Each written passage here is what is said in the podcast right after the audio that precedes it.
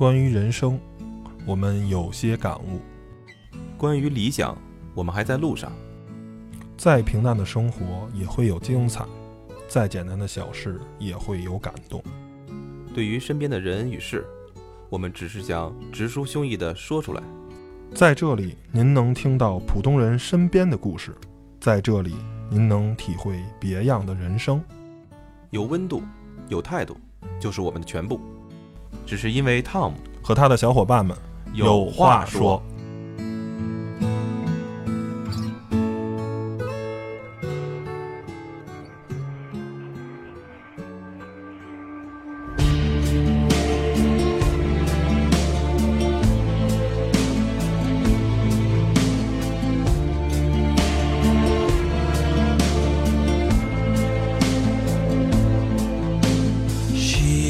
Hello，大家好，您现在收听的是汤小电台，汤小有话说，我是汤姆，哎，我是艾伦，我是 Steven，嗯，又是我们哥仨啊，呃，本期节目呢，可能外头会有一些嘈杂的背景音乐啊，就是现在我们外面好像有人在装修，呃，在是吧？现在五一这个期间呢，我们这个工人同志们呢，还是勤勤恳恳的在工作，然后不休息，不休息，嗯，确实不太合啊，对，顶着雨，然后呢。还还还那什么，反正挺挺辛苦。把汤小电台的唯一的十块钱的捐款，那个打赏，我们就送给师傅。给买师师傅买包烟，休休息休息休息，别别吵我们。那么言归正传啊，说到正题啊，本期的话题呢啊是阴谋论。这个阴谋论的这个呃叫什么来着？话题呢是大齐提出来的。呃，大齐你是怎么想到的就要聊阴谋论了呢？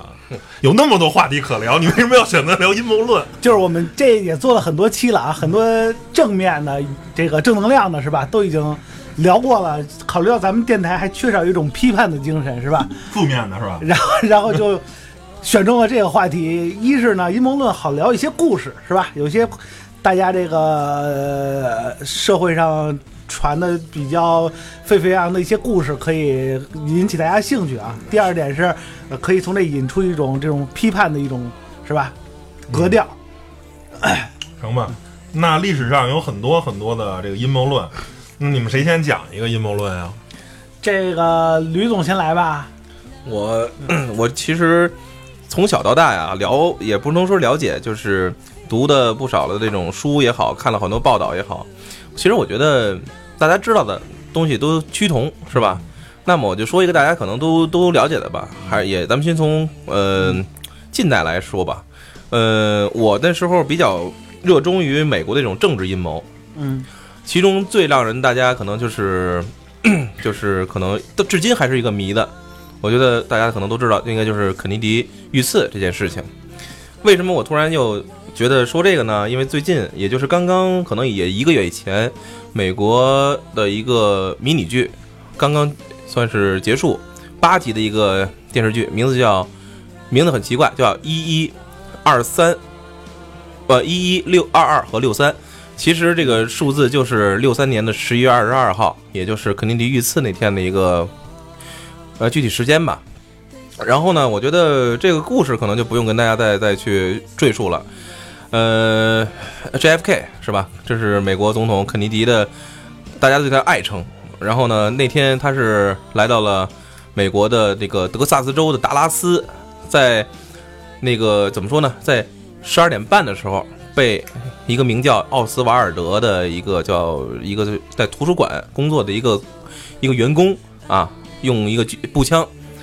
打死打打到后脑，然后呢就是当场不治，被送医之后呢，结果，呃，没过多久就被宣告啊离世了。呃，当然了，很多影视作品也围绕着这个这个阴谋论，或者或者围绕围绕着他产生了很多阴谋论，包括到底是谁杀了是吧？那个 JFK。当然大家都知道，呃，奥斯瓦尔德作为凶手，呃，当时是在一个小时之后就被逮到了，然后呢又被叫杰克卢比的一个。一个怎么说？一个一个激进的一个激进的一个呃分子吧，用开手枪在众目睽睽之下被打死。我相信大家都知道这个故事，但就给大家带。后来最后呢，就在沃伦的那个法官，然后呢得出了一个结论是啊，奥斯瓦尔德就是这个是吧？当时的那个呃开枪的杀手。同时呢，但是有很多疑点，我给大家细数一下。疑点是一，就是当时到底开了多少枪？呃，如果大家看过呃那个奥利弗斯通的那部就叫原名就叫 JFK 的这个部电影的话，应该要有所印象。当时一共有六颗子弹被被找到，而且当时的那个弹道还非常的诡异。呃，所以说可能也得出一些结论，就当时凶手或者说枪手不止一个。根据后来得出的一些他们的那个虚拟的一个一个结论，应该是有三个，至少有三个叫什么 gunner 是吧？叫枪手，形成了一个叫三角狙击，呃，狙击的一个叫一个叫怎么说一个狙击的一个必必死无疑的这个阵势。同时呢，让大家很多的阴谋论指向又在了，就是当时可能也有说是，呃，奥斯瓦尔德曾经是吧？曾经参加过苏联的那个一些，他是被苏联。呃，等于说他去苏联待了几年，然后呢，大家觉得可能这是苏联的阴谋。同时又出现了，比如说，呃，第二他的继任者，呃，当时那个约翰约翰逊总统，也可能把他指向了约翰总总统。当然，后来很多人就说，为什么会要杀死呢？肯尼迪呢？他说，肯尼迪如果不死的话，会是什么样？大家可能说啊，那肯尼斯不死的话，就不会有越南战争了，因为当时肯尼迪已经打算要撤出越南了。是不是是当时美国的这种？因为当时美国在越南战争一直也赚了不少钱嘛，军工企业还有很多的那种就资本家嘛，也鼓励这种行为，所以说跟呃 CIA 联手啊，就做了这一次阴谋。我说了这么多呢，可能也是给大家一个探讨的一个空间，就是你们对这个故事，除此之外还有没有比我更更更更了解的一些情况？呃，高松在他的《小松奇谈》里提到了。呃，几点啊？一是首先呢，就是肯尼迪这个人呢，呃，应该是生平的树敌众多啊，因为他是一个啊坚决的这个反共分子，然后曾经也在啊处理了古巴导弹危机，这个肯定苏联人对他是非常恨啊。呃，这个赫鲁晓夫，呃，弄得非常灰头土脸的，在这个。啊，在全世界人的眼前中，啊，那个高傲的这个苏联，最终也是向强大的美国低下了头。他们那个舰队最终啊灰头土脸的就滚蛋了。啊，这是很首先他把苏联人招了。第二个呢，那就是在国内的这个很多政策上啊，他虽然啊长得很帅，能得到很多的选民的支持，不过啊，他的好像副总统就对他不是很好。他的副总统我记得是。啊，背后的这个约翰逊吧，就是叫什么名儿我忘了，反正他的后副总统是，呃，他的背后的这个支持的财团其实就是武器商。但是呢，当时肯尼迪那意思好像并不想打全面的越南战争，而这个副总统一上台以后，就越南战争就进入了全面战争，等于呃武器商呢就会因此啊大获一笔。然后第三个就是这个肯尼迪本身这个人啊人品很差。然后呢，各种这个啊纵欲过度啊，然后各种这个啊桃色新闻啊，包括跟这个那个这场情杀说对，不是那叫大美女，那叫什么来着？呃，玛丽莲梦露啊，玛丽莲梦露啊，是吧？也也是跟这个啊有一腿，而且还跟他的弟弟呃那个罗伯特那个那个肯尼迪也有一战，也有有人。反正就种种来说吧，他这个人。太高调，然后呢，就是在整个美国，甭管是对内对外吧，肯定树敌都不少，就是想杀他的人很多。然后呢，还有一个特别重要的一点呢，就是说有很多的矛头指向了这件事情的最后背后的，呃，不是说财团啊，是这个执行者，很有可能是胡佛。胡佛是时任 FBI 的，呃，最大的头儿。为什么呢？就是肯尼迪在这个德克萨斯，就是这个游行的时候。他的禁卫军，他的整个的最核心的保卫的，就是应该是 FBI 去保卫他。他的叫什么啊？总统的这个叫什么特勤队？应该是这个是他的安保力量。但是，就突然被换成了这个德克萨斯啊，这个州警察啊，州警察就会会换成了，就怎么像说，就是像如果是咱们那个习主席出去啊，胡主胡主席出去的时候，肯定是中南海保镖，是吧？中南海这个八三四幺部队作为他的这个最强有力的保卫者。就突然呢，就是八三四幺部队没了，换成一堆这个什么东城这片警，这个这是不是是吧？这个什么什么街道的那个警察什么的，朝阳群众啊，朝阳群众，你就是突然要是朝阳群众早就打架了，最顶级的安保力量突然换成了一堆根本就没有安保经验的这些人，是吧？他们平时就是抓个小偷什么的，根本就没有这种反恐经验，根本就没有这种安保经验的人，那。就这是一个特别反常的事儿，而能调动这件事儿呢，就是 FBI 的胡佛。最起码，不说别的，最起码胡佛知道这件事儿，不然的话，他要为此付出非常大的这个责任的。你为什么把特勤队，为什么把 FBI 的特工都从总统身边调开呢？你没有你你的安保不力啊，结果都换成了一帮啊州警察，你这州警察根本就不是保他，他都他没有资格去保护总统啊，对对不对？大齐呢？你有没有什么你的？啊，就这件事儿呢，我是没有什么太多补充了。但是就这事儿引发的这个阴谋论的一些呃认识呢，我想得阐述几点，就是一个好的阴谋论啊。当然，这个阴谋论是我们要批判的，但是肯尼迪遇刺，这肯定是一个全世界都知道的很好的一个阴谋论的题材。那它是怎么形成的？而且里里头一定一定有故事，哎，对，一定有故事，而且这个一定是一个众人皆知的一个故事，一个事实。而众人皆知的事实背后，又有着很多不确定的，我们无法这个确掌握确切证据的一些因素在。这样呢，就构成了一个很好的造谣的背景。嗯，也就是阴谋论产生的环境有了，环境有了之后，然后这里边还要涉及要产生阴谋论的利益群体，因为他们可以帮着去宣传、去鼓吹这个阴谋论是正确的。然后他可能是可能是一个出版社，也可能是某个个人，或者是某个跟这件事情有千丝万缕联系，然后可以从这阴谋论论里获取一些政治啊或者是经济利益的，对吧？然后呢，他们会负责把这阴谋论炒大、炒火。然后阴谋论呢还要有一定的逻辑性，就像刚才我们两位主播说的，每件事情呢都有一定的哎原因、结果以及以及一些细节，对吧？为什么换成周警察？周警察换成谁了？嗯，这个人为什么当天没有执勤？或者说为什么他当天执勤了？所有这些细节都囊括在阴谋论里边的时候，我们发现这阴谋论变成一个非常充实的、有趣的、能吸引听众这个兴趣的故事。嗯，于是一个好的阴谋论就这样诞生了。但是我们细细推敲，每一个阴谋论背后其实都有着这样那样的逻辑上的错误和不经经不起推敲，也就是说，但是呢，我们这些普通人会去在乎这些东西吗？没错。所以我觉得这点说的特别有道理，就是说阴谋论，呃，之所以成为街头巷尾，之之所以成为很多大家那种饭后茶余饭后的谈资，就因为它的可谈性对和它的尚未公布的这种叫所所谓的咱们叫做公布的真相，而且我觉得，嗯、在当今社会吧，我觉得很多西方社会的一种宣宣传宣扬自己的这种呃，就是正直啊，他的价值观啊，当然他立立命之本就是他的有 truth，就是他的要真相，他们追求真相到到到极致嘛。呃，我我我还要再次提起来刚刚才我所说的两部电一部电影一个电视剧嘛，就是 JFK 奥利弗斯通的，但是在我年轻的时候影响我非常深，因为这部电影它其实主旨并不是那个所谓的就是说我们要，他是把这个事情抽丝剥茧，把他的很多可能性和他呃那个从导演那个 他的眼光。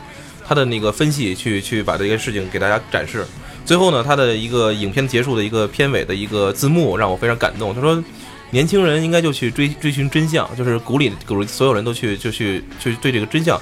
但是不是说围绕阴谋论去去去给他加以一些什么怎么说呢？去粉饰它，去去宣扬，而是说你要从这里面去找到这种所谓的逻辑，然后反复推敲。即使很多你面临的很多的重重的险阻也好，重重的这种，但是我觉得时间是证明证明一切的这个就是最后的一个力量吧。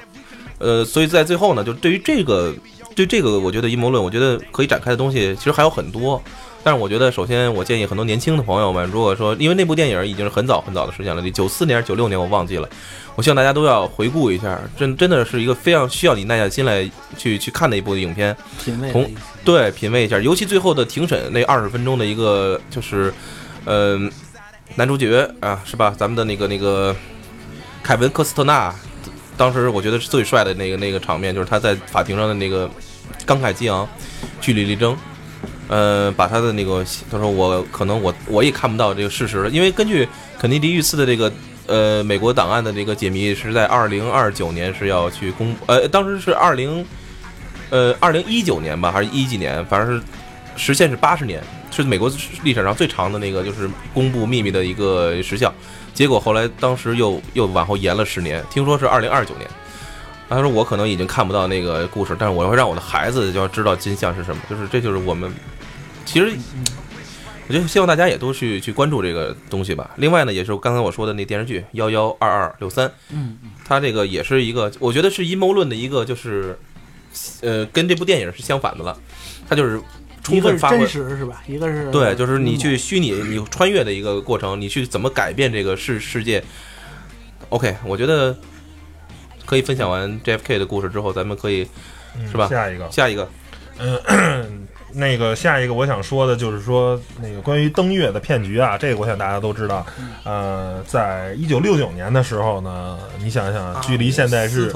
对一九七零年代，这个距今现在是四十年前了啊啊！美国呢就把这个呃航月器啊航天器就发射到月球上了，然后呢阿姆斯特朗啊也说过那句话，这是人类的一小步。啊不，这是我的一小步，这是人类的一大步、啊。我的一大步，然后这个故事，然后也后来被很多电影的演绎啊，包括说登到月球的背面背后了，然后看到了变形金刚什么的，对，就这些东西啊各种那什么。然后呢，但是很多人都说啊，比如说照片里呢看不到星星啊，包括这个啊、这叫什么来着？这个飞行器落地的时候啊。没有引起这个没有尘土啊什么的，就很多很多的指指责指责的这个啊疑团啊说这个可能美国没有真正的登月，然后呢这个东西呢是被演绎出来的，为的就是在这个星球大战，在这个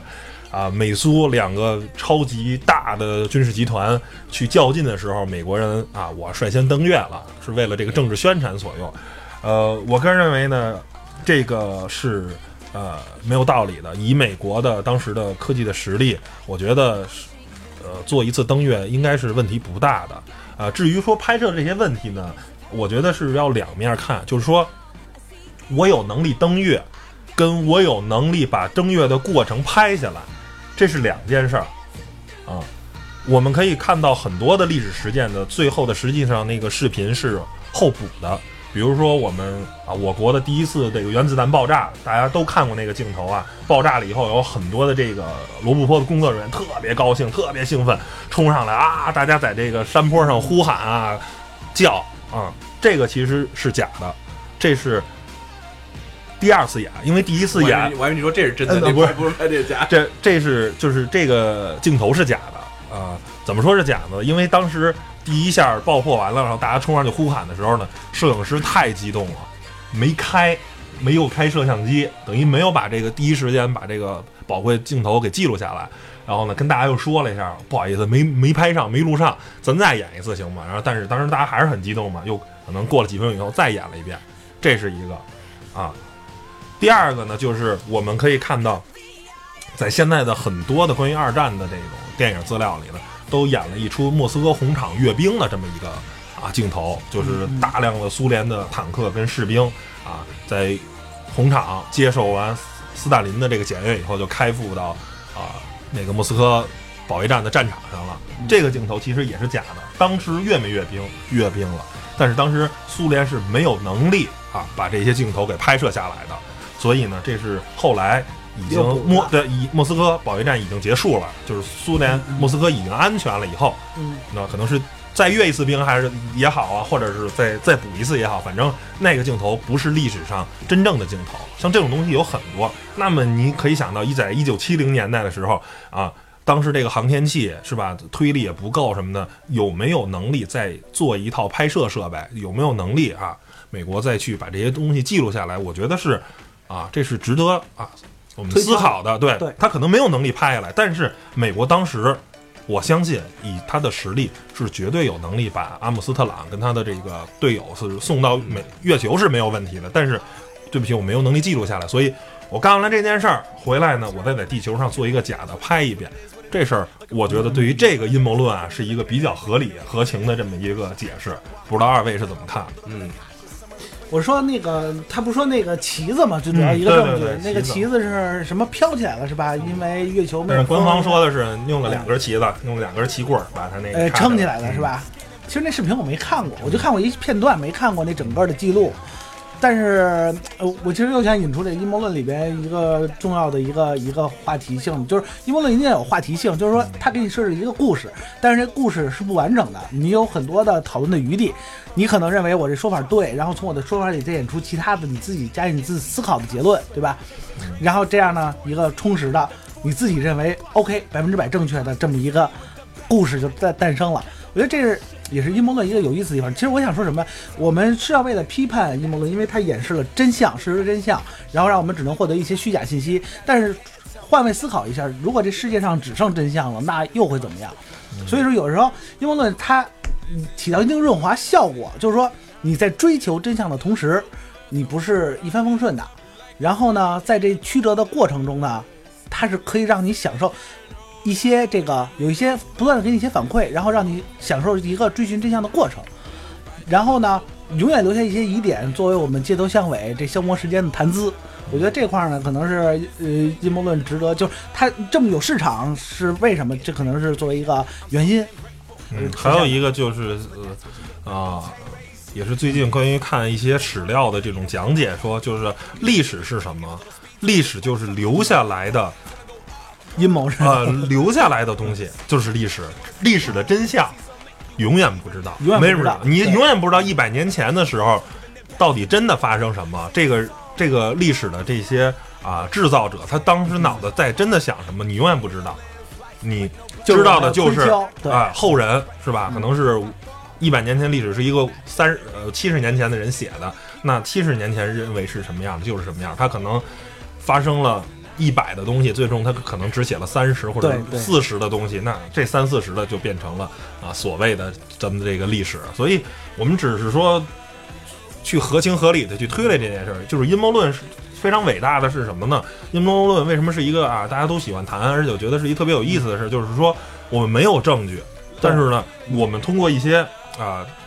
设身处地的在这个主人公上去站在他的这个角度去思考这些问题，或者说是我们因为凡事都是有利益的嘛，利益相驱动的，对那对一利先双方最终得到的可能。我就会为了一件事儿会这么做，那这件事儿我没有任何的证据，但是呢，它是个合情合理的推论。那具体到底是发生什么了，那我们也不知道。对没有办法。现在你你你永远没有办法再知道历史真的时候是发生什么。就不用说历史了，就连现在产生的事情也是，你站在这儿，现在你十年前说的事儿，你都没有办法对回应一个特别真实的，你你可能只考虑了九个方面，可能永远还会有对一个方面是第十个方面。对，就连我们现在在这说也是，我不是说我阐述一件事情，我首先要考虑我们电台的利益，对吧？所以说这个利益驱动型的，永远说这个人的真真相，你只能最多了解百分之九十九到头了，你不可能了解百分之百这个真实的现象。嗯，行吧，咱接着说啊。还有一个呢，就是说还是关于美国的，就是在这个啊二战时候，就是这个当时这个呃美国啊有消息称，美国是知道日本要偷袭啊珍珠珠港港的，就是让你啊打，哎，对啊，然后呢，美国呢把它最核心的战舰都开出去了，然后呢留了一些相对的是老船破船，然后呢让日本这个一通狂轰滥炸，嗯最后呢啊美国人民同仇敌忾，加入了这个战争啊这个事情呢哎，我觉得，我觉得啊这事儿有点扯，就是以美国的这种谍报系统啊，美国是肯定知道，就是他可能啊日本要对自己动手，但是对哪儿动手？是吧？哪是不是哎哪天什么时候？我觉得他可能并不知道，因为这个东西，你你没有办法细致到这样，是吧？就跟就跟好像预测地震一样，你说这地震到底什么时候震，不知道。那关于这种就是这种呃这种军事的这种情报太多了，包括这个啊德国，这这个另一个特别好的例子就是这个啊盟军一直迷惑德国是要在那个叫啊莱莱曼呀还是阿莱地区登陆嘛，然后实际是在诺曼底地区登陆，它有一个情报的迷惑。那我想日本呢也肯定是有这种不断的情报蒙迷惑。我一直说啊，我在这儿，我就在这儿呢，说好几个地方。那美国你就你就去猜去吧，对吧？而且我觉得，如果美国就是这个罗斯福总统要是想参战的话，那不用等说还把军港去那什么打也就打了，真的不用去。呃，叫什么来着？或或去去去，找一个契机，对找找一个这么大的那个，然后对因为一一场这个珍珠港，好像我没记错，好像美军也牺牲了五千多名还是四千多名这个官兵的这个生命，这个对于三千八百多，是吧？这对于美国来说是一个挺大的了，因为美国现在一共就是当时一共在战争中好像死伤的也就几百万人，因为就是因为当时这个二平呃太平洋战争开始之前，就是初级阶段，其实美国的这个呃海军实力还是相当有限的，不像他越打越越打越壮。对，因为他的强大的这个制造能力嘛。对。就因为刚开始好像那个突击珍珠港的时候，美军好像只有四艘这个前航母是吧？嗯，对然后有一艘几乎是就是半沉的状态了，可以对说，到到了 战争快结束的时候，一百艘有一百艘，这越打越多。对，这日本也是叫什么来着？偷袭珍珠港就是作嘛，就是他。就是美国这个国家，它是这个战争潜力的特别特别的大，因为你在一个相对和平的环境，因为它是，就是叫，呃，美国一直有一种踏踏实实的干干制造业。对，其实美国其实，在战争之前，就是这个阴谋论产生的最大原因，就是一个叫是叫凯恩斯理论还是什么，就是这种孤岛理论，就是因为美国呢，我北边儿是加拿大，就是我兄弟，南边墨西哥混成那样了，然后东西是两大洋，我整一在天然的地理上是没有强敌的。我没有必要去，而且我就觉得在美国这儿，我自给自足挺好的。我这边啊，没事儿再给你做点贸易，挣点钱，我自己巨大的就是内需的市场就满足我这国家可以飞速发展了，我没有必要跟你们这个国际政治去啊瞎搭个瞎扯，所以呢，他一直保持一个就是比较啊孤式的这种孤立的，我自己一人干的挺好，就是这这个他不想参与到，然后很多美国人也认为就是那样，我们就是因为他的钱，他的这些美国这些人啊，甭管是这个非洲的黑奴啊，还是这些从欧洲逃过来的人，就是觉得我们就是在欧洲受迫害，我再跑美国了，我现在还跟掺和你们欧洲的事儿，我没必要。我们的祖先就是不想掺和你们欧洲的事儿，我就觉得哎，好不容易来一套挺一块特别大的这个土地上，然后特别大的一个大陆，然后自由平等的这个还挺好的，好不容易建立我们美国，我们还掺和你们这个欧洲的事儿，觉得特别没必要。所以这也就是这个。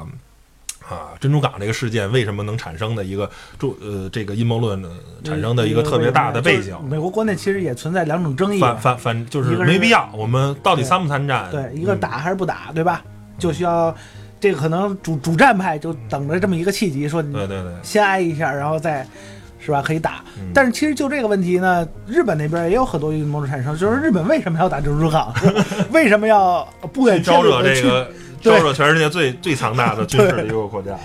对，因为当时日本战线已经打得很开了，他在这个东南亚，包括在咱们这个这中国东北这块儿是吧？嗯，所以他为什么要去打珍珠港？这也是 挺多阴谋论的这个产生的原因。所以其实，哎，这这种事情，包括那什么一一追到历史，那阴谋论就多了去了。包括那个讨论郑和为什么下西洋，你说弄那么大一艘一个舰队，然后只为了找一个失踪人口吗？我认为没必要吧。你要找人口，你肯定是小股势力，然后秘密行动。你这个大张旗鼓的，是吧？然后出海去找一个人，这当这然一听这这来了就就 就跟警察抓人的时候一定是不那警车是不响的，你知道吗？呜噜呜噜一响，你这恨不得离俩俩胡同都知道这个警察来了就就跑了，是不是？你这应该也是小股的、秘密的，是不是？对，一两艘船，你真想找悄还是说悄悄悄打听，你这说我来找你了，我来找你了，这有点那什么？嗯那行，那轮到我再讲一个阴谋论的故事吧。这可能在咱们网站上，可能就是网页上可能不好搜啊。这是我之前看一个节目里边介绍的，那个美国前几年有过一次最大的军事行动，叫翡翠头盔，不知道这个大家知道不知道？那真不知道，你讲讲。翡翠头盔是美国有史以来，就是全人类有史以来最大的一次军事演习，但是这个军事演习不是对外的，它是对内的，它主要是为了预防说这个，呃，内部的这个暴乱呀，然后内部的这些反恐啊这些，然后他在国内举办了一次最大军事演习，叫翡翠头盔，但是那个规模呢已经大到吓人的程度了，就是说有过这个经历过这翡翠头盔的这些人啊，就是市民。有有这么一个军事行动，他会把整个的超市清空，然后呢，到晚上把整个小镇的市民都引出来，然后由军队看管着，到你那个超市里边去进行什么演习啊？去进行你这个蔬菜演习，还有这个就是说你你集中起来之后集中管理的这种演习，就完全是一种战争局势的，就是虚拟的，在国内啊，这个肯定是损害了好多的经济利益了，对吧？就是在国内进行这么大规模的，人都觉得想不通，说美国这自己跟自己玩玩的这么透彻，有点儿，而且就是说白天就运兵，从各个铁道线开始运兵往那个叫什么什么州啊，然后德克萨斯，我德克萨斯州网上正在哎写，有有这运兵运坦克，对对，就这个图片，它这个这个我们台长找了一图片，就是大批的这坦克，整整个铁道上这个大批坦克，然后天上飞飞机，然后还进行电子战。德州有一个地区就完全停电，然后手机不通，然后造成什么呀？造成这这种好多这个经济损失出来了，大家大家都不知道怎么回事儿。最后可能主持人说一遍，哦，我们现在在进行翡翠头盔军事演习，请大家合作。这都是好多都是后知后觉，就是我先干了，然后我再通知你。嗯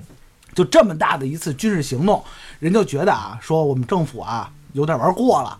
一个是指责政府的声音，还有一部分就想政府决定玩这么大一次军事行动的演习，他的目的肯定不仅仅是在于说，哎，我就是要这个维稳，是吧？或者说我就是要控制这个，要要做一些这个预防的措施。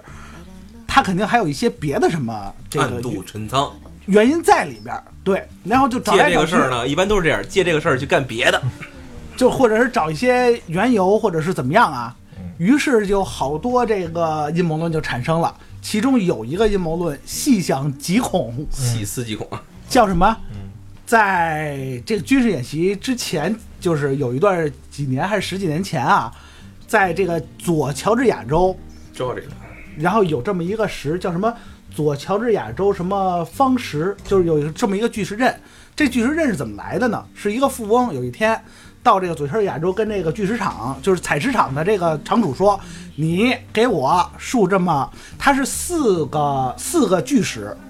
四个巨石，然后上面是盖着那个就是呃四个巨石立起来，然后上面有个顶儿，是这么一个建筑。然后四个巨石呢，分别呢是用八国文字写了左乔治亚州的好像是十条戒律，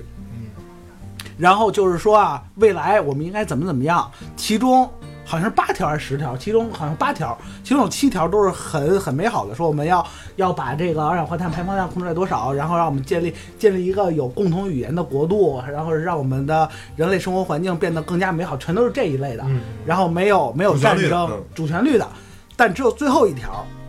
是非常非常的这个恐怖的一条，它要求是说把全世界的人口控制在五亿以内。是美国还是全世界？但是这个这个乔治亚州这个巨石阵建起来之后，这个人就消失了。这个富翁出现，这富翁就消失了。然后巨石阵建建好之后，人就找说这个人是谁，为什么在这儿建，然后就找不着嘛。于是这就是一个阴这阴谋论的一个产生的温床就出来了嘛。就说有这巨石阵，然后这个我们不知道，有可能是外星人，也有可能就是怎么怎么样，然后有可能就预示未来了，有可能就是说他的这个心里烦，可能就跟老婆打吵架了，那天就就为了树这么一个，不爽嗯对，就就是为了发泄发泄，话，对，就有好多不确定因素嘛。于是一猫就起。那好，怎么如果说这个巨石阵啊，说就是预示着未来我们人类就应该这么发展，要不然就灭绝，那它最后一条应该怎么实现？以就战争强大的军事实力去压制，然后这就跟美国的这翡翠头盔的这个军事行动联系起来了。美国在国内进行这么大规模的军事行动，是为了将来能把这个以最强大的、绝顶的压倒性的军事实力去帮着全世界减少人口。也就是五亿是什么概念？就是你可能十分之一都不到啊，这个可能你就是不是？我觉得这样很少的一部分人能生存下来。呃我我我来破一下这个这个这个叫什么来着？这个阴谋论啊，就是说，与其花这么大的精力、人力、物力啊，而且让这么多人知道，让这些士兵可能就破了这个，所以说没有必要太费劲了。我与其这样，不如就是交给一个秘密的科研机构去研究一些病毒，那样杀起人来来说会更快。因为每一场这个欧洲啊，什么黑死病那些大瘟疫都是几千万人的这种，就是那样起来杀杀人更快。如果为了杀人的话啊，所以说这个就展开了嘛，你说这种效率肯定高，对吧？但是这种选择机制不不完善，你这完全是基因水平的选择，这是忽略了人类的努力。就是有这么一个理论，你再强的病毒，你只能杀死百分之九十的人，最后总有百分之十的人是对你的这个基病毒基因天生免疫，哎，对有靠有免疫系统的。那这个筛选完了之后，这可能没准正好五亿，但这个水平就维持在一个很低的这个水平了，对吧？你就是一个基因档次的，你忽略了人的这成长性，然后这个人的各种其他的一些可能性，所以呢，这可能美国。不屑于玩这个，还是屑于说，我夸镇压一个地方，然后我去选这些人出来。这就跟那个当时什么希特勒的这很像啊。就你说的这个纳粹不屑于玩这个，我就当时突然想到一个 有一个段子，嗯，然后面试吧，一收了一堆简历，上来之后先就随便拿出一一摞，然后撕掉，然后说我不喜欢运气不好的人，就一个道理嘛。所以其实你想呢，这肯定是扯嘛，这个这有有病啊，这。大军事行动在国内，然后为了削减人口，那削减人口。我觉得这很不合理，很多地方都不合理，对吧？那你可能对外的军事演习可能更有效，你为什么要对内呢？那回头我我要好好了解一下这个这个你们所谓的行动是。首先，他对他的存在的真实性，我我我我我我存疑。是什么是军事行动啊？还是啊？就是首首先，到底这事儿是不是真的？不是，先说这个行动存不存不存在？因为我觉得就这么大的一个活动，它不是一个以一个秘密去组织去去展开。这个翡翠头盔行动肯定是存在，因为是美国已经是官方，就当时在军演的过程中就是。披露了啊，说了啊，嗯，然后它的规模和它的那个就是参加的人数和它当时的一个社会效应，就是明确的规模，就是军方也没透露，但是可想而知，就是因为反正很大就对了。但是啊，但是我有一个问题，就是在当今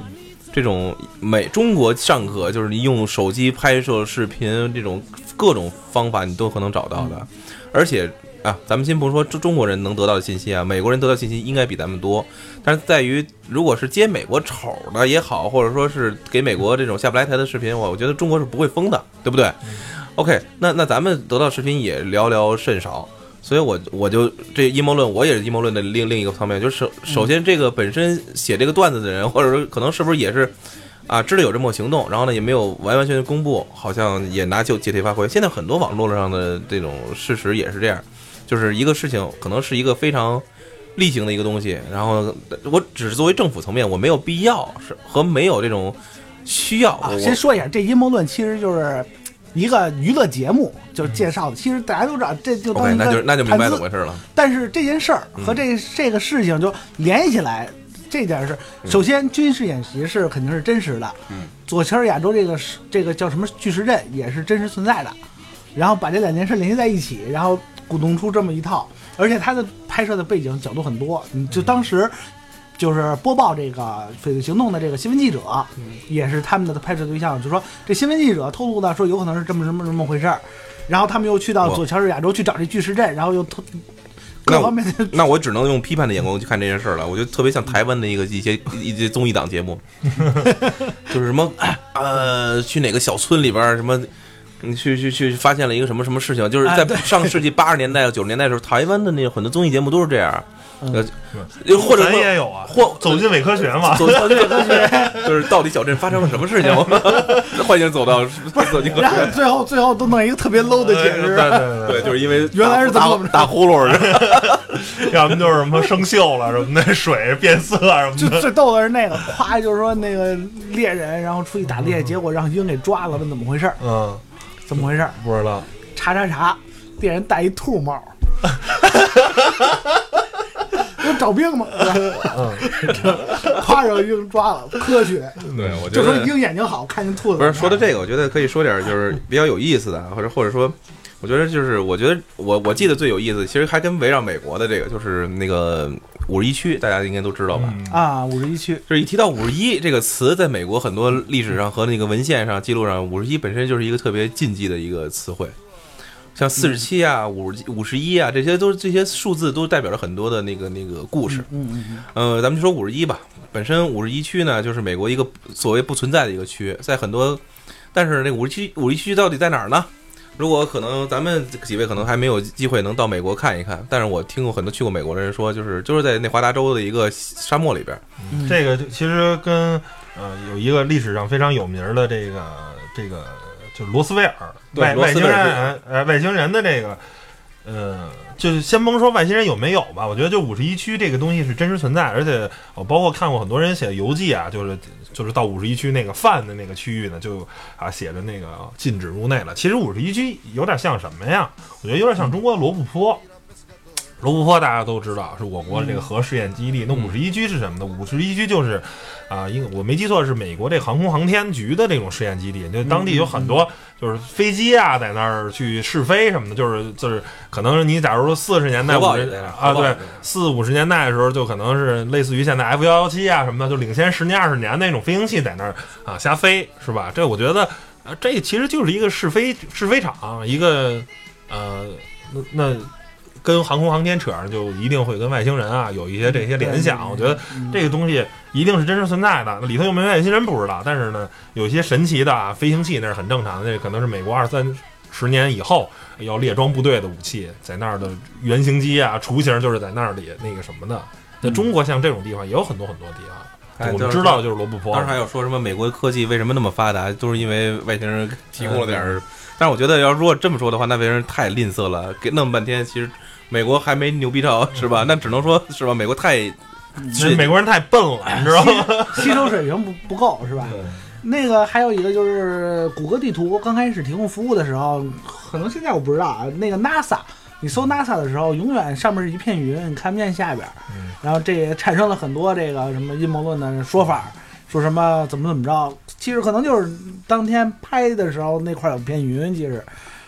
说白了，就是就所以说造成了很多这个迷惑什么的哈。所以我说嗯或者我觉得可能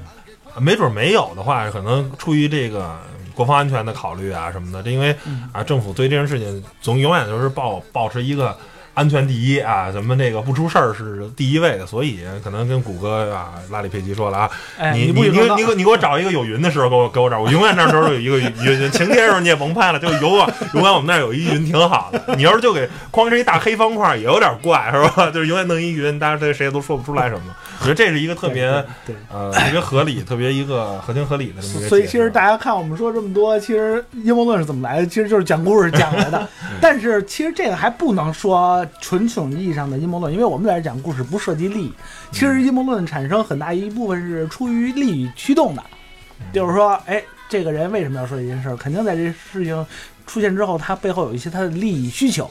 或者是为了隐藏有有两个阴谋论，就是一个嗯特别利益相关方的啊。有一个阴谋论就是叫做中国威胁论啊，哎。这是西方的很多说啊，中国为啥。啊。第二就是咱中国这边提出有一个叫写了一本叫做《货币战争》的书，嗯，当时就把欧洲欧洲啊欧美国家的这个啊啊金融家啊罗斯查尔德家族啊，包括华尔街这些人写的特别坏，然后呢。对对。去去去，那个恨不得要时刻做空中国啊什么的，怎么着要要给中国下一个特别大的套儿，就是我觉得就是像他这个，就是首先华尔街啊，这个全全世界最大的这个金融的这个投行的这个所在地，那一定是这个叫什么来着啊？肯定会我们的每天的油价呀，我们每天的这个这个煤炭的价格呀，嗯这些东西肯定是受华尔街影响的，但是他们。啊，究竟有没有能力控制这么大？我觉得这是一个存疑的，因为这个呃，对股票市场有一个合力，呃，有有有了解的人都知道，其实很多时候是一种合力，就是你一个人，你可能只是波动了杠杆的一小部分。对你，就是你只是这个一块石头，你石头呢投到水里起了涟漪，这是不是石头的功劳？是石头的功劳，但是最重要的是湖里要有水。如果湖里没有水的话，它就是掉到邦当响了一声，然后它就是湖里头掉了一颗石头而已。是因为有太多的投资人参与到这件事情上，啊，他可能甭管是做多啊、嗯做空啊，嗯还是怎么着的，还是总体来说还是有有人去参与到其中的。最终商品的这些所有的期货呀，包括股票这些价格，最终也是靠一笔一笔真实的交易，才啊决定了这个东西的最终的这个价格。就像现在这个原原油这个价格这么低，嗯，说是打击这个俄罗斯也好啊，还是什么什么什么也好了，那我觉得。嗯那如果这些中东国家真的人家就惜售，就就就开始不卖了，价格还是会涨的。大家可能最终还是认可了这么一件事儿，就是可能现在这个油啊真的不值钱，因为在新能源汽车啊、电动车的这个大环境下，可能对这个石油有一个重新的这个一个计量啊。我觉得这是还是什么事情啊都是合力，不是说就原来在这个啊，在这个货币战争里最最真实的这个不是最真实，就是最扯的一句啊，他他写的那个无比的真实，就是原来啊，每天黄金价格开盘价是谁定的？是罗斯柴尔德家族每天开会。嗯，吃早餐的时候说了一个价格，这就是明天你 伦敦的期货市场上黄金的价格。嗯我觉得这个事情那太扯了，你家是吧？因为这个每笔的交易的价格都是真实存在的，那，你说一个价格，那他就人家人家就去交易嘛，那人家有人看多，有人看空嘛，所以这个是一个嗯，我觉得不太靠谱的。呃，就是挺挺那什么，就是说你要是。如果你要想干成这么大的一件事儿啊，那你得嗯联合多少人，联合多少什么？就是你最后这事儿有没有掉链子的这个环节，有没有那什么？就是凡凡是你看一件事儿是不是阴谋论啊，是不是这事儿是不是靠谱，是不是扯？我觉得一个最大的就是说，嗯嗯这事儿如果啊让十个人动员十个人就能办，嗯，那这事儿靠谱；嗯动员一百个呢也还行，嗯动员一千个呢，哎，这事儿呢咬咬牙也能干。嗯但是如果需要一万人合力嗯去一万个不同思想的人去合力干这件事儿，那这事儿就挺不靠谱了。你太难控制，让一万个人都不掉链子，一万个人都去啊干干干干干这是战。争，这已经不是阴谋对了。对对对，那那战争其实是你是一个单位一个单位嘛，这一万个人组织了一支嗯一支一个军，那军队其实你是就是一个军嘛，他不是一个人啊，是不是？他不是一万个人，嗯它是一个军，是吧？一个师，他是以这样的一个。嗯然后现在我一直在看了一个美剧呢，叫做啊、嗯叫做黑名单 （Black List），里头有一个这个男主角叫红魔啊，Mr. Right 啊，雷嗯。那个英文名是雷蒙顿，嗯。雷蒙的，他就是一个啊呃，在美国这个 FBI 的通缉令里，他是排名第一的，一共有嗯一百多个通缉犯人，他是排名第一的，他是一个。啊、就是一个叫什么两面通吃的这么一个人，然后嗯。他知道全世界所有的犯罪分子，他知道哦所有黑白道的这个事情，然后呢在这个剧里呢，他就是每期供出了一个犯罪人，然后呢帮助嗯。FBI 去抓这些人，嗯。这就是一个，就是听着就是一个挺挺那个阴谋论，就是在实现实生活中嗯一定不会有这么一个样的人，就是你你需要、就是你需要协调太多的力量了。你说我可能我跟大齐我说这事儿，大齐可能想想想啊行干干吧。跟吕超说，吕超一犹豫，这事儿可能就没干成。那最终最后导致这个事情的结果，可能就跟我刚开始想的就背道而驰了。嗯这我觉得就是一个事情到底是不是阴谋论，就是从需要动员多少人，嗯不同思想的人去帮你协作干这事儿。当这个数达到一定量级的时候，这事儿就扯了，这事儿就不太可能了。对，还有一些就是外星人呀、什么的。而且刚才提到一点，其实包括货币战争啊，像这金融走势啊这些大问题，复杂到所有人都没办法洞彻百分之百洞彻它真正的真实所在的这种背景下，那产生的东西肯定是阴谋论。不要说谁谁谁说一句，然后就把整个世界经济都解释清清楚了，那肯定是肯定是扯的嘛，对吧？但是有一点有意思，就是说，哎，现在台长也翻到这些共济会，就是说这阴谋论有时候催生了好多这相关的一些行业呀、一些凡是跟宗教啊什么的那种 有关的，就是一个特别，而且也说啊，什么包括有达芬奇密码啊什么的，哎古墓丽影啊，就很多很多的这个电影里也都有啊提到过共济会这个存在，包括有人说美美钞上都写的那共济会，共济会就是一个眼睛国家宝藏是吧？啊，对，眼睛一个三角形的这么一个标志。然后呢，共济会是真实存在的，这是没挑的。但是说你说这个会真的是想统治人类还是怎么着？因为有很多时候这个呃叫什么来着？这个呃还是我说了，动的共济会是一个那么大庞大的组织，那每个人都。一点线索都没有是不可能的。嗯，对，然后呢，每个人都对共济会有那么高的忠诚度，或者都就是共济会到底想干什么？其实共济会这是中文翻译，其实好多它的本意呢是石匠，嗯，就是不是就是那兄弟会啊？呃，有人其实有还有人说，就有共济会的最顶层好像又成立了一个叫做骷髅会的这么一个，就是美国好像历届总统都是都是共济会，然后甚至都是这个骷髅会的这个成员，就是反正这种关于这种呃扯得神乎其呃对对对，那个层出不穷吧。就是看共济会是不是存在，主要看下周我们仨还在不在这儿。如果还在这儿，就说明这时候可能不存在。呃，这个 这个共济会肯定是这个是存在的，这是没跑的。但是说啊，整个人类的运行是不是就是按共济会的这个思路去想象的？我觉得这事儿扯了。这事儿就有点。我觉得啊，总结一下吧，就是嗯我我从一个比较高的高度去看这个事情，就是说嗯中国对这些东西吧，我觉得可能就是以小制之嗯，因为跟中国比起来。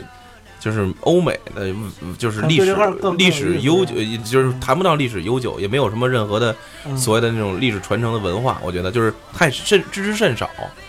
他们要能传承起来的话，因为今天，呃，其实昨天吧看了一个那个那个就是关于罗马的那边和耶稣基督的这个这个一个故事的一个就是一个反讽的电影，我忘了名字了。嗯就是你能感觉出来，就是其实一个国家的这个呃整个的一个阴谋的一个论阴谋论的组成，无论是哪个阴谋论，它都嗯穿插着很多的跟当时和很多历史的事情所能，就是怎么说呢，能有一个连续性。嗯他如果说是凭空的说出一个阴谋论，那很好解释。打个比方，那么就说，嗯我说可能就拿现在很难产生阴谋论，为什么呢？因为现在的社交媒体也好，就是这种，就是各种太透我明了。我建觉我觉得更多了一毛。不不不，你听我说，你听我说，就因为 就因为它这个东西特别容易被曝光，嗯而且也容易，它这个就是这个怎么说呢？很容易就是一下就把东西给，就比如说打个比方，你就很多监控都在大街上，就现在就像北京，我据说是嗯我据说是在北京五环内没有太多死角，现在嗯嗯就是大家可以可以说，就如果你招交通肇事，我可以在这儿给大家说啊，就是如果说是交通逃交交通肇肇逸逃事，呃逃逃逸啊，基本是没有没有办法逃。为什么？就是或者说你要想警察就是花点时间多找几组人就看监控就完了，就这几个小时就一下看监控，很快能锁定。就连那时候那个叫呃叫什么吴若甫，当时被被就被绑的，那时候其实也是已经我刚看完那个《解救吴先生》那电影，那时候也就是用监控，他们所谓的什么用刑侦手段，四个字儿刑侦手段，其实代表了就是我就要花人力，就要看监控。其实很多香港电影里边也代表了，就是说你所谓的阴谋论也好，就是就基于很多线，就是你的信息是不对称的。嗯这个人呃就是做这个事情的人，他当时可能没有太多的人去参旁观者，然后或有其参与者，就像刚才说，必须要一万多人去参与的。OK，那一定是封不了那个，就是找你总有人按概率来说，也总有人会把这事儿走漏风声的。对对对对，除非这个这个这个关系特别紧密，或者说这个不可能，一万人就是有一个叫什么理论来着，就是叫啊一百人理论吧，就是说啊每个人的社交朋友圈就是真正让你每天能联系到隔隔六个人就能认识到另一个人。那这一是这个，二是就是说你真正的朋友，你真正的常年联系的人，绝对永远都不会超过一百人。你的微信朋友圈，现在我微信朋友圈有三百多人还是四百多人，但有些常年可能一年都不带联系，就可能就加了一个微信，然后就。就是死在那儿了，就死在你真正每天会联系的，然后大家会朋友圈点赞，然后可能啊隔几个月会见一面的人，嗯嗯，我觉得也就是三五十人、五六十人了不地了，大概就是这么一个数字。每个人去花时间、去花精力去经营你的朋友朋友圈、你的社交关系是能力是有限的。你说你去弄一万人的这种东西，那只有军队，嗯嗯，是不是？你学校你那个班里，你你学校每次开个大，一万人，肯定它不是一个横向的，肯定是纵向的，嗯，肯定是一个金字塔形的，从上到下的。对对。你要是想把一万人整成一个横向的一个网络状的这么一个运营团体，这基本那那要上不现实。是这样的话，我就感觉就是 就是另外一个组织了，就叫传销，不传销才是有有结构的。它就是一个金字塔式的，对呀、它它就是一万人，基本上。就是说你要这这么进行的话，你肯定是一个这个纵向的。你要横向，你说一万人大家都对等，你去一个一个经营，那肯定是不行。你说这一个大阴谋，一然后一一直往一盘散沙去干一件事情，这肯定是不可能的一。定有一个共同的理想，有一个共同的目标，对，然后肯定就谁谁在上面，谁在下对边。。OK，你甭说一我觉得就是万人了，你就有个三五个刚才人，也得有一个就是说能发号施令的，得有执行的。对，所以说刚才的那个我的观点呢，就是简单讲，就是我觉得，在中国来说啊，很多阴谋论，我觉得，嗯，可能还是也是跟跟啊跟咱们的那种政治有千丝万缕的联系，是吧？氏族之间的一个爱恨情仇。呃，你你反 你反观看那些那个欧美的一些很多也跟宗教有关系。其实我觉得这就是阴谋论，温床就是利益，就是它的一个利益。刚才说的所提的攻击会啊，我觉得也是因为当美国或也好，英国也就是欧美国家他们的那种啊，可以能够拿出来跟大家去分享的东西，我觉得可能相对来说比较少。你看这阴谋论现在创造多大市场？那诺查丹马斯两千年两千年前这卖了多少本书不说，创造了多少经济利益，还有那水晶头盖骨是吧？现在是这个披露说是假的了，但是当时有电影吧，又那个相关的书籍吧、演讲会吧什么的，然后结果怎么样？结果这利益还没完，说人类两千年不死，二零一二年死是吧？二零一二年也没死。其实你说这阴谋论，二零一二那那个这这个二零一二这个就是一挺大的一阴谋论，对，是不是？反正人类末日，这就是一特别大的一人类末日没死成，再下一个人类末日，然后再鼓吹，反正它总是有一定利益联系。我觉得这个，然后还有那两千年电脑两千年病虫病毒这个问题，对对对对对。到两千年，哎，结果没事儿。但是你说这两千年前创造多少经济利益利益啊，是吧？围绕这问题，我觉得就是人类的对未来的，嗯，就是对呃心里的这种不安啊，对不不知领域的这种啊好奇和对未来的这种。呃，期期许啊，就是造就了啊，对这个呃所谓的阴谋论也好啊，所谓的这种啊，就是胡思乱想也好啊，这个特别大的兴趣啊，我觉得也也是这个阴谋论能火啊，一说很多很多事儿，大家都有兴趣聊啊，甭管是是吧，就是。就是这一一说这怎么着就最简单，北京打车嘛，人的哥东西聊的都是海里的事儿，你说的，是不是？都湖边的事儿，你这听着怎么着怎么着怎么着，就就全是这个。对其实我觉得，这这阴谋论其实还有一个就是，你说阴谋论要泛阴谋论来讲的话，就是广泛的泛泛阴谋论来讲的话，那其实我们接受的所有信息，其实百分之多少多少，只要你统计一下，百分之多少多少都应该是炒出来的，而不是真相。肯定是由利益团体去炒炒这个概念，然后炒其实炒这个信息。其实所谓的这个什么运营这个信息，就是给人嚼舌头，这就是一种阴谋论，对，是不是？你比如说我跟你，比如说大齐，你跟史蒂文关系好，哎，我我想离间你们俩，我就说，哎，大齐，哎，大齐，史蒂文老看你不那怎么着怎么着，然后一再跟那个 Steven 说，哎，大齐这人怎么着怎么着，两边一弄，哎，这不就阴谋论吗？这哎，我这阴谋一得逞，你们俩就就不论了。所以说，那到最后是不是咱咱仨编个阴谋论啊？实际演绎一下，看阴谋论是怎么出现的。编了一个了，编一个完整的，是吧？完整的，咱就即兴发挥一下吧，就从怎么着，随便找一个找一个现象，比方说今儿早晨起来，哎，我这微信突然间说这个，以前打开我就能看每条信息，突然间今天早上打开之后，哎。隔了二十多秒才启动，你那不是说你不是说手机问题吗？手该换手机了。为什么？就这问题。你这个，我跟你说，谍战电影都知道，你那手机啊，信息被人复制了，被人复制了，被人复制了，就是被被 copy 了，就是远程监控，你知道吗？我现在我这小米都监控着你 那个，你那 iPhone 四呢。我这怎么解啊？那这，那你这解不了。我跟你说，这我这。不是，那我有什么信息可被被他监控的呀？那你，那你干了背人的事儿了？哎呦，完了，这事儿联想到一个大问题。我前两天，哎呀，在路上，不是说，哎，你目睹了是不是一件事儿？我跟你说，你可能目睹了一个人，这个人啊，可能是重大的这个问题啊，海里的，海里的，你跟你说，你目睹可能是一个海里的，真就有这么一件事儿。你看啊，前两天，哎，在哪儿？某某路口，我经过的时候，哎，有一辆车，海里的车，挂白牌吧，挂着，哎，挂挂着，哎，白牌，海里的，过去了，医院的，过去是过去了，哎，过去是过去了，后边倒一个，啊，哎呀，没停。你摊上事儿了，我跟你说，你摊上事儿了，我看见了，然后然后你倒这儿了，然后导致我现在手机是什么？每次开开微信的时候都得严格十秒，被监控了，被监控了，被监控了。看看看你把这个消息说没说出来？哎呦，你要说，哎，我看这一白牌的海里的车啊啊，完了完了，我跟你说啊，嗡呜嗡呜就来查水表了。阴谋论就这么诞生，行吧？开玩笑啊，不要当真，不要当真啊！这是我们即兴发挥嘛，就是很多阴谋论可能就是这么诞生的，是吧？第一，行吧？那本期节目聊的差不多，就聊到这儿了。希望呃能